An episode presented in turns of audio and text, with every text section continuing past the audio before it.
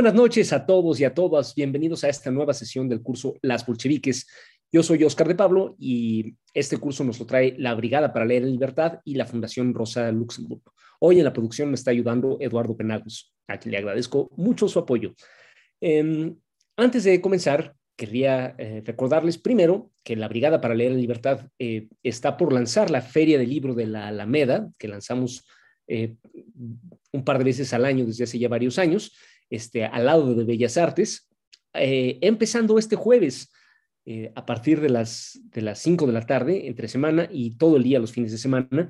Eh, vamos a tener actividades, presentaciones y desde luego la propia feria del libro, donde, donde podrán encontrar materiales de lectura muy por debajo de sus precios de mercado.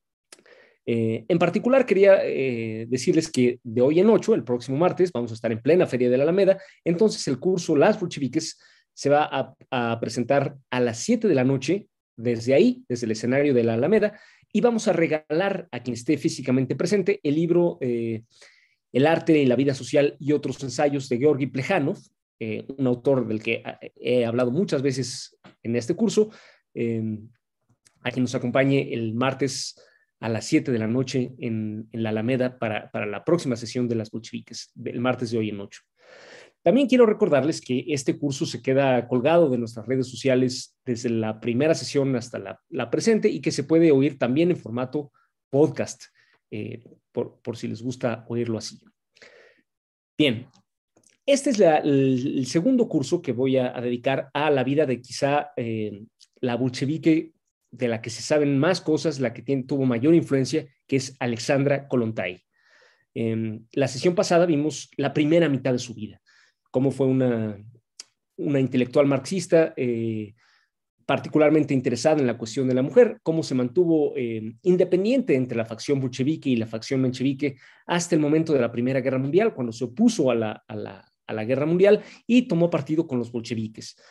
Eh, después de vivir en el exilio desde muchos años, desde 1908, este, en muchos países de Europa, solo pudo volver a Rusia después de la caída del zar eh, con la Revolución de Febrero de 1917, se integró al partido bolchevique y se convirtió en una de sus principales oradoras. Eh, después de las jornadas de julio fue arrestada junto con otros bolcheviques importantes. Eh, estando en ausencia, fue, fue integrada al comité central del partido bolchevique, siendo la única mujer eh, como miembro pleno.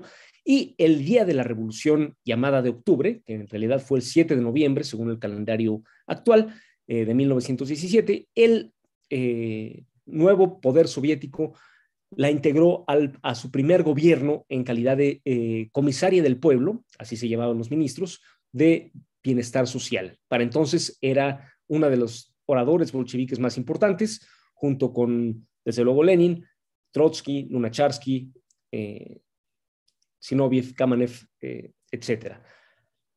Ahí nos quedamos. Y eh, también vimos que había participado ella personalmente en la, toma del poder eh, al lado de su compañero, el marino Pavel Divenko, eh, del, que llegué a mencionar la, la, vez pasada, que era dirigente de la flota del Báltico, del comité de la flota del Báltico.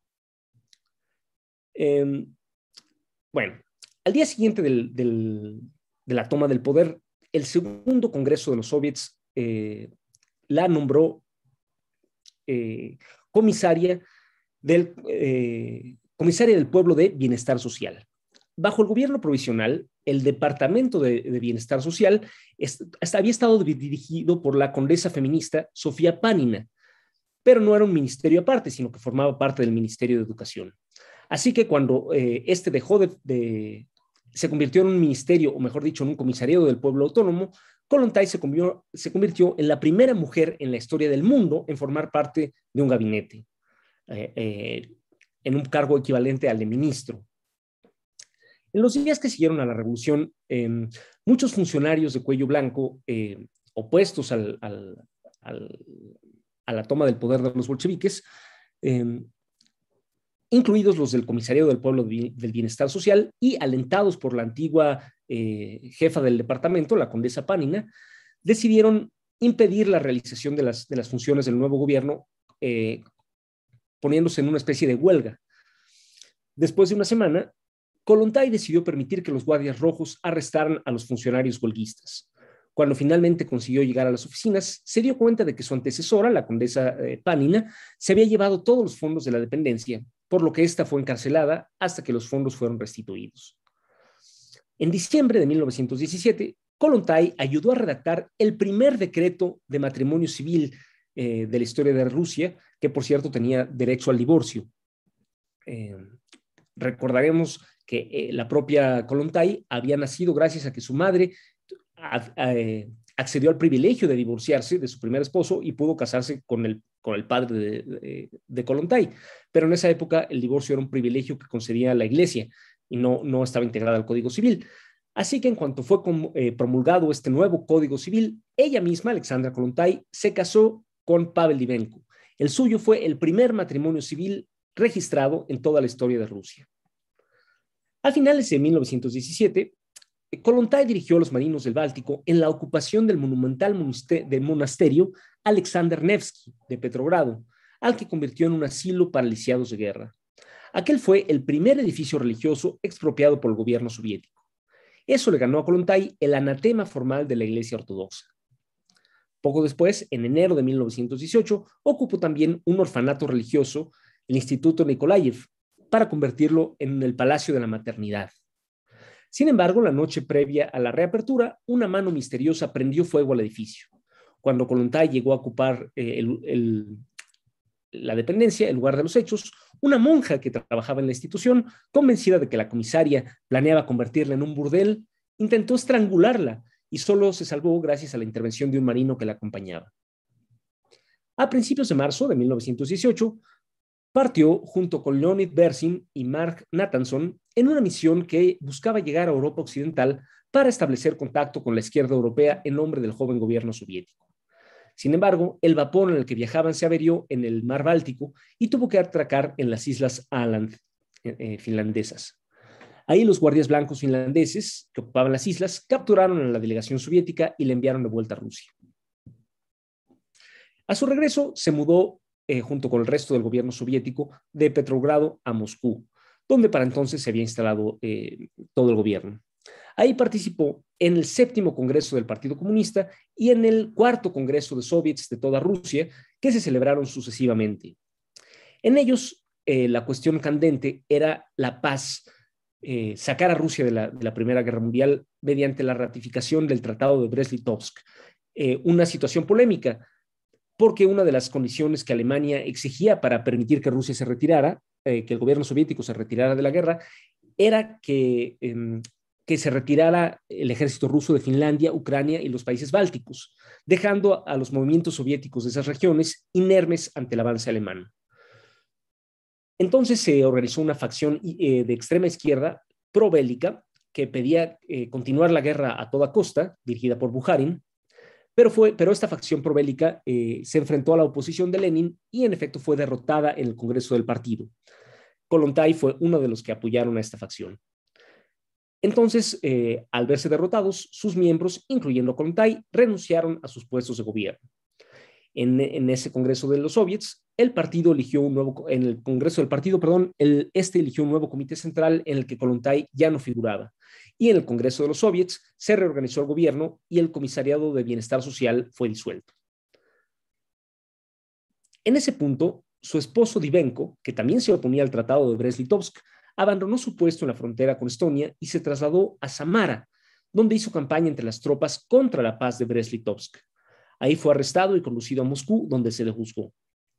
Aunque fue exonerado del cargo de traición, su actividad opositora entre el ejército sí lo llevó a, ser expulsado del partido. Mientras estuvo preso, Kolontai se dedicó a abogar por su liberación. Como el resto de los llamados comunistas de izquierda, con el estallido de la guerra civil en el verano de 1918, Kolontai hizo a un lado sus diferencias y se lanzó a la defensa del gobierno soviético. Así, ese verano participó en una gira de agitación por el Frente Sur, que la llevó hasta el puerto de Astrakhan. A su regreso pasó por Yaroslav, justo antes de que iniciara ahí una batalla con las fuerzas del general blanco Kolchak.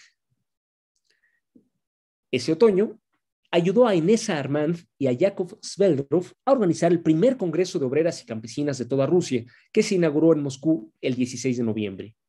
Ese Congreso lo integró una comisión especial para el trabajo comunista entre las mujeres, en la que también participaban Armand y la obrera Vera Moirova. Ese invierno publicó varios ensayos en forma de libro bajo el título La nueva moral y la clase obrera. Su esposo Divenko, por su parte, se trasladó a Crimea para organizar la resistencia clandestina a las tropas de ocupación alemanas, que lo capturaron. Solo fue liberado tras un intercambio de prisioneros. Luego asumió el mando de un batallón en eh, Yekaterinoslav, que condujo exitosamente, por lo que fue readmitido en el partido. En enero de 1919, Alexandra Kolontai fue obligada a guardar cama cuando se le diagnosticó angina de pecho y en febrero tuvo que someterse a una cirugía.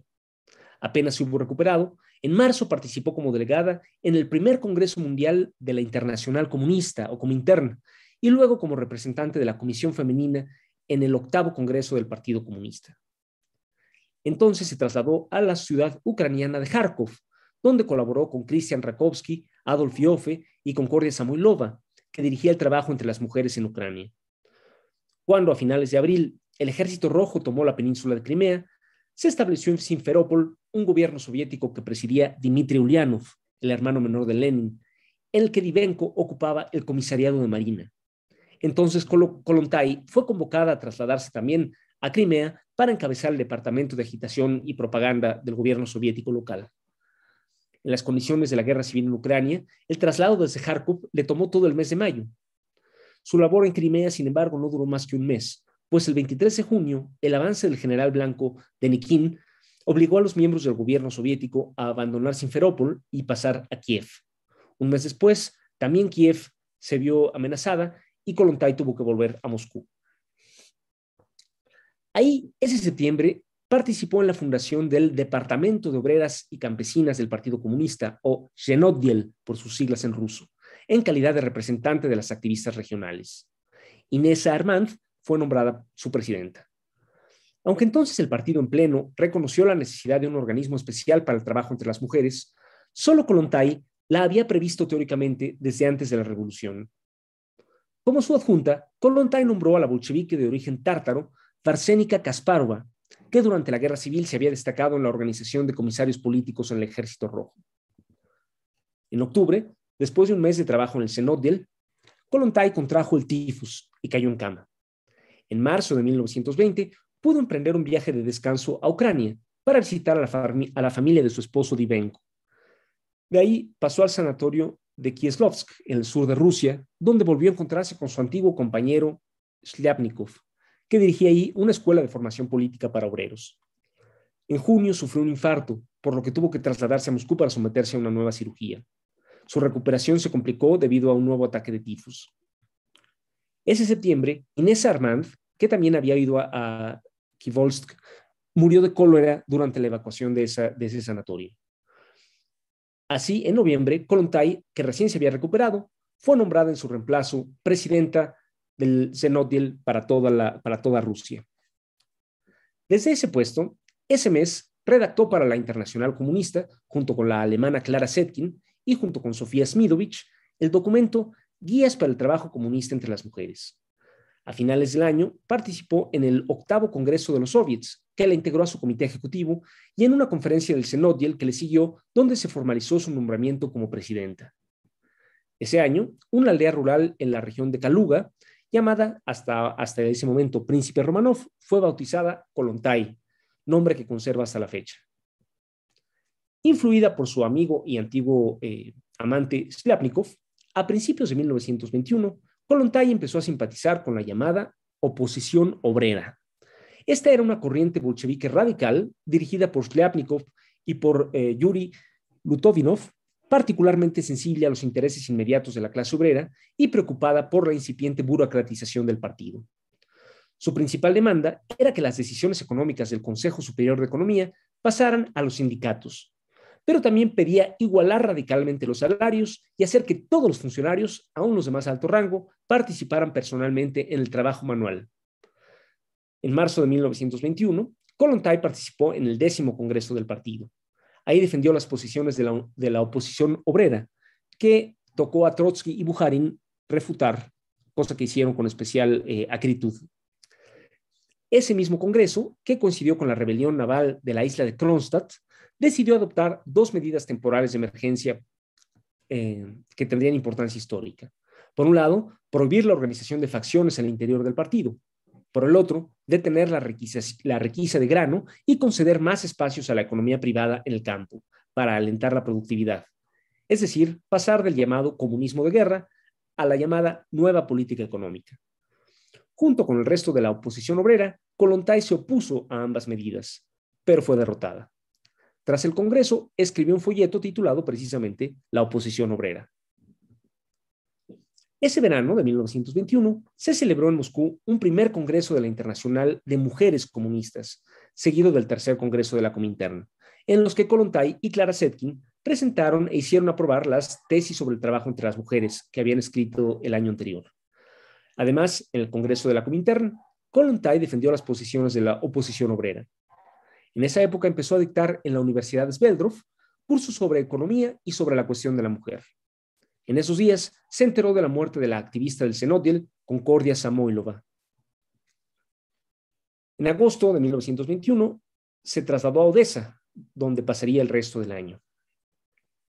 En febrero de 1922 sumó su firma un documento de la oposición obrera conocido como la Carta de los 22, en el que se apelaba al Comité Ejecutivo de la Internacional Comunista contra las decisiones del Partido Ruso. En respuesta, se formó un comité internacional para discutir las quejas de la carta. Pese a que el comité incluía a su vieja amiga Clara Setkin, este desestimó sus quejas. Poco después, Kolontai tuvo que comparecer ante el onceavo Congreso del partido, celebrado en marzo, donde por última vez defendió las tesis de la oposición obrera. El Congreso la halló culpable de indisciplina y aunque decidió no expulsarla del partido, sí la retiró de la presidencia del Senodiel. Poco después sería reemplazada en ese puesto por Sofía Smidovich. Entonces volvió a Odessa, donde, privada de todos sus puestos de responsabilidad, se dedicó a escribir artículos sobre, sexualidad. En esa época terminó su matrimonio con Divenko, eh, así como había sido una de las primeras en casarse bajo el nuevo Código Civil, también fue una de las primeras en divorciarse. En junio escribió una carta a la Secretaría General del partido, que entonces estaba encabezada por Joseph Stalin, renunciando implícitamente a su actividad opositora y solicitando que se le reincorporara al trabajo del gobierno. Entonces, su, viejo amigo, Georgi Chicherin, que encabezaba el Comisariado del Pueblo de Asuntos Extranjeros, la convocó de vuelta a Moscú. Después de tres meses de trabajar en la sede del comisariado, en octubre eh, fue enviada a Cristiania, como se llamaba entonces Oslo, como parte de la delegación comercial soviética en Noruega. Así comenzó la que sería su larguísima carrera como diplomática. En esa época empezó a expresar sus ideas sobre sexualidad en relatos de ficción, que agrupó en los libros El amor de las abejas obreras y Mujer en el umbral, así como en un ensayo de crítica literaria en el que, por cierto, elogiaba la poesía de Ana Akhmatova, pese a la hostilidad de esta autora respecto a la revolución. En diciembre viajó a La Haya para participar como representante de la Rusia soviética en una conferencia internacional de sindicatos. Fue en ese punto cuando Lenin sufrió la serie de embolias que lo forzaron a retirarse. En mayo de 1923, Kolontai pasó a encabezar la delegación comercial soviética en Cristiania, ciudad que en esa época pasó a llamarse Oslo. Ese verano realizó un breve viaje a Moscú, donde la Comisión de Control del partido la trató como a una disidente, por lo que se vio obligada a acudir a Stalin para que interviniera. En agosto volvió a ocupar su puesto en Oslo. En septiembre de 1924, cuando la Unión Soviética formalizó sus relaciones diplomáticas con Noruega, siendo Chichenin comisario del pueblo de Asuntos Exteriores, Kolontai se convirtió en su representante plenipotenciaria en Noruega, y por lo tanto en la primera mujer de la historia moderna en ocupar un cargo equivalente al de embajador. Entonces le tocó presentar credenciales ante el rey Hakon VII y tratar con el gobierno eh, de Mowinkel. Mientras Kollontai estaba ausente en Noruega, la lucha contra los opositores de izquierda se, se recrudeció en la URSS. Yuri Lutovinov, uno de los voceros de la oposición obrera, se suicidó en mayo de 1924. Evgenia Bosch, que formaba parte de la oposición de izquierda, hizo lo mismo en enero de 1925.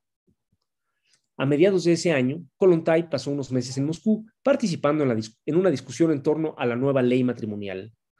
En esa discusión, realizada en decenas de mítines públicos, Kolontai se opuso, aunque en vano, a la introducción de las pensiones de divorcio por considerarlas antisocialistas. En esa época, sus artículos sobre sexualidad produjeron polémica al interior del partido.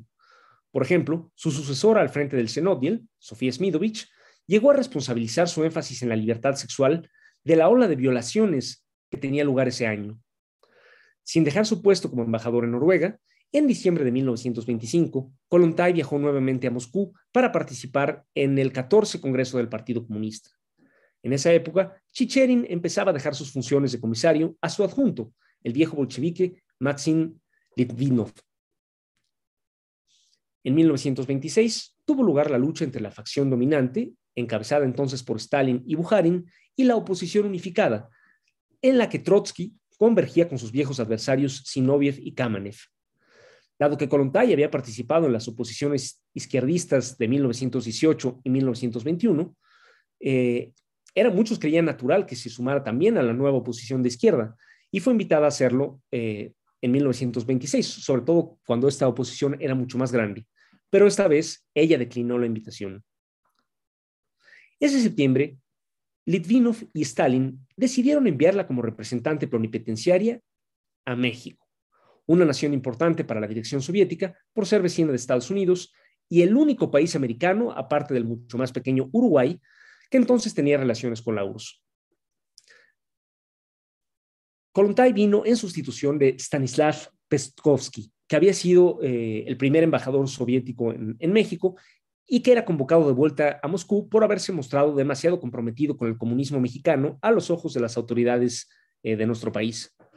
Así pues, tras estudiar lo que pudo de política mexicana, el 21 de noviembre de 1926, Kolontai abordó en las costas francesas un barco que la llevaría a Veracruz y el día de Navidad presentó sus credenciales al presidente Plutarco Elías Calles.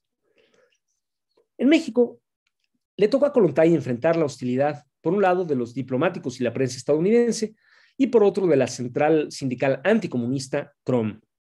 En marzo de 1927, eh, recibió los fondos solidarios que los sindicatos soviéticos estaban enviando a la huelga ferrocarrilera mexicana en una campaña que había iniciado eh, su antecesor Peskovsky y que desató un escándalo, porque era una huelga eh, contra el gobierno y contra la CROM con la salud afectada por la altura de la capital mexicana, esa primavera Kolontai decidió eh, establecerse en Cuernavaca, donde le tocó vivir, por cierto, la caída y el arresto violento del gobernador de Morelos en funciones, pues era una época en que la política mexicana era todavía muy inestable y se resolvía eh, en pequeñas guerras civiles todavía los gobiernos de los estados. Después de seis meses de labor diplomática en México, el 23 de junio de 1927, Alexandra Kolontai abandonó el país tomando lo que se suponía era una licencia temporal. Tuvo suerte de dejar México en ese punto, pues dos años después le tocó a su sucesor, Alexander Macar, enfrentar el violento giro anticomunista del gobierno mexicano y su subsecuente expulsión del país eh, conforme México rompía relaciones con la Unión Soviética. Mientras estuvo en México, Kolontai se convirtió en abuela, pues su hijo Mijail, que se había casado con Irina Romanova, tuvo un hijo, Vladimir Mikhailovich Kolontai.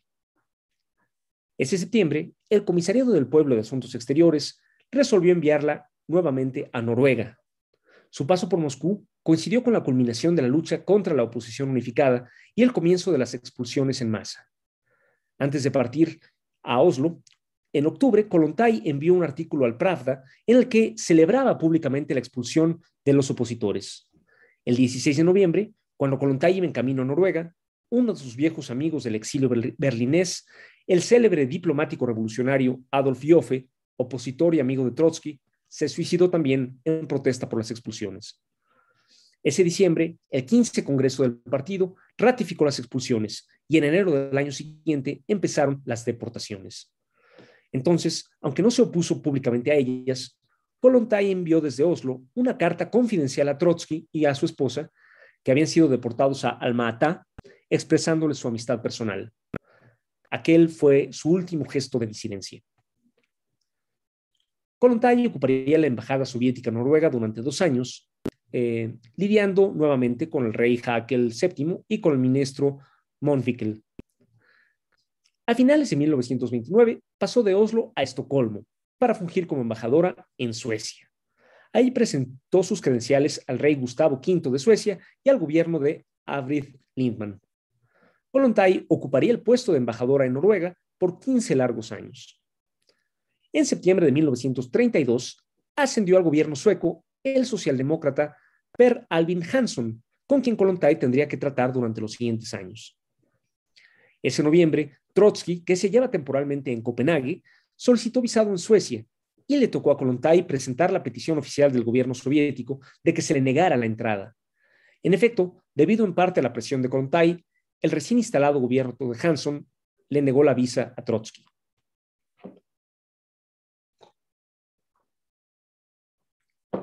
En septiembre de 1935, sin dejar su puesto como embajador en Suecia, Kollontai viajó a Ginebra para participar como representante soviética en una conferencia de la Sociedad de las Naciones sobre Derechos de las Mujeres.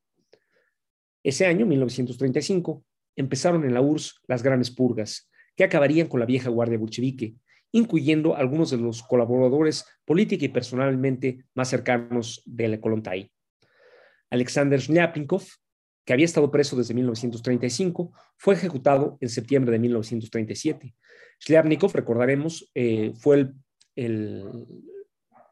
el, hombre que introdujo a Kolontai al partido bolchevique y fue su, su pareja antes de Divenko. Y después fue su compañero también en la oposición obrera. Pavel Divenko, quien fuera su esposo en 1917, fue arrestado y ejecutado en julio de 1938. En esos años también cayeron Buharin, Piatakov, Rakovsky, Bersin, Peskovsky, Yakovleva y Kasparova, entre muchos otros. Trotsky, que había tenido que refugiarse en Noruega y después en México, fue asesinado ahí. Con la excepción de Kolontai, Stasova y, y Matvei Muranov, y desde luego Stalin, ninguno de los miembros del Comité Central de 1917 sobrevivió a las purgas. Kolontai se enteró de todo esto desde su puesto en Suecia, pero se abstuvo de formular crítica alguna. Muchos creen que esto se debió, al menos en parte, a que su hijo Mijail seguía viviendo en la URSS y podía sufrir represalias si su madre daba signos de disidencia. En el verano de 1939, Kolontai, que ya tenía 67 años, sufrió un nuevo ataque cardíaco en Estocolmo y tuvo que internarse en un sanatorio.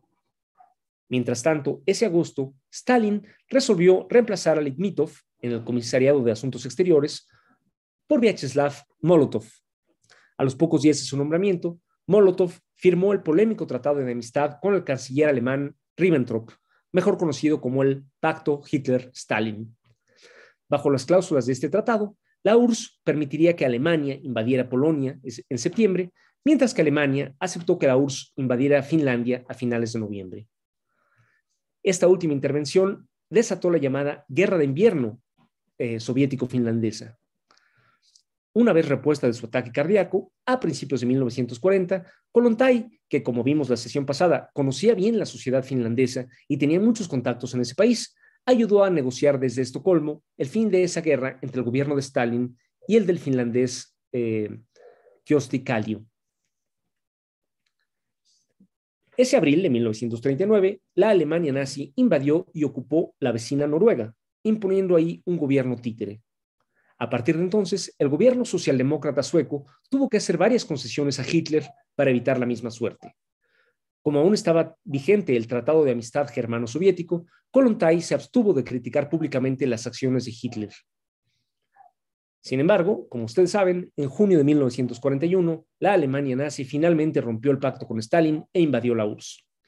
Entonces, en su puesto de embajador en Estocolmo, Kolontai pudo hacer campaña abiertamente contra el nazismo y empezó a publicar un boletín diario para influir en la opinión pública eh, sueca y para presionar al gobierno socialdemócrata para que dejara de hacerle concesiones a Hitler.